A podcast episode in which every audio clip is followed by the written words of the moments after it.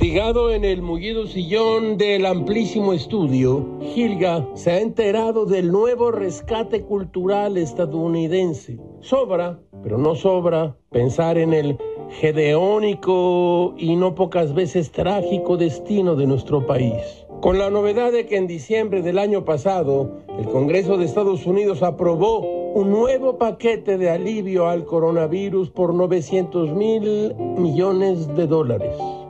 De estos, 15 mil millones se entregaron al rescate del sistema para el sector cultural. El nuevo paquete se sumó a los 75 millones de dólares aprobados en marzo de 2020 para rescatar el Fondo Nacional de las Artes, 75 millones para la Corporación de Radiodifusión Pública, 50 millones para el Instituto de las Bibliotecas y Museos, 25 millones para el Centro John F. Kennedy de las Artes Escénicas y los 7.5 millones para el Instituto Smithsoniano y otros 75 para el Fondo Nacional de las Humanidades, de los que por cierto ya escribió Gamés en sus columnas y dio noticia aquí en el noticiero de Azucena.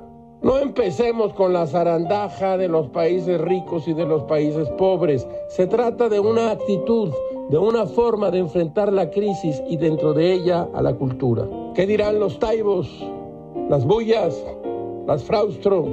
No dirán nada, nada de nada seguirán destruyendo lo poco que se había construido en materia de política cultural en México, así como usted lo oye. Todo, todo es muy raro, caracho, como diría Diógenes Laercio. La cultura es un adorno en la prosperidad y un refugio en la adversidad.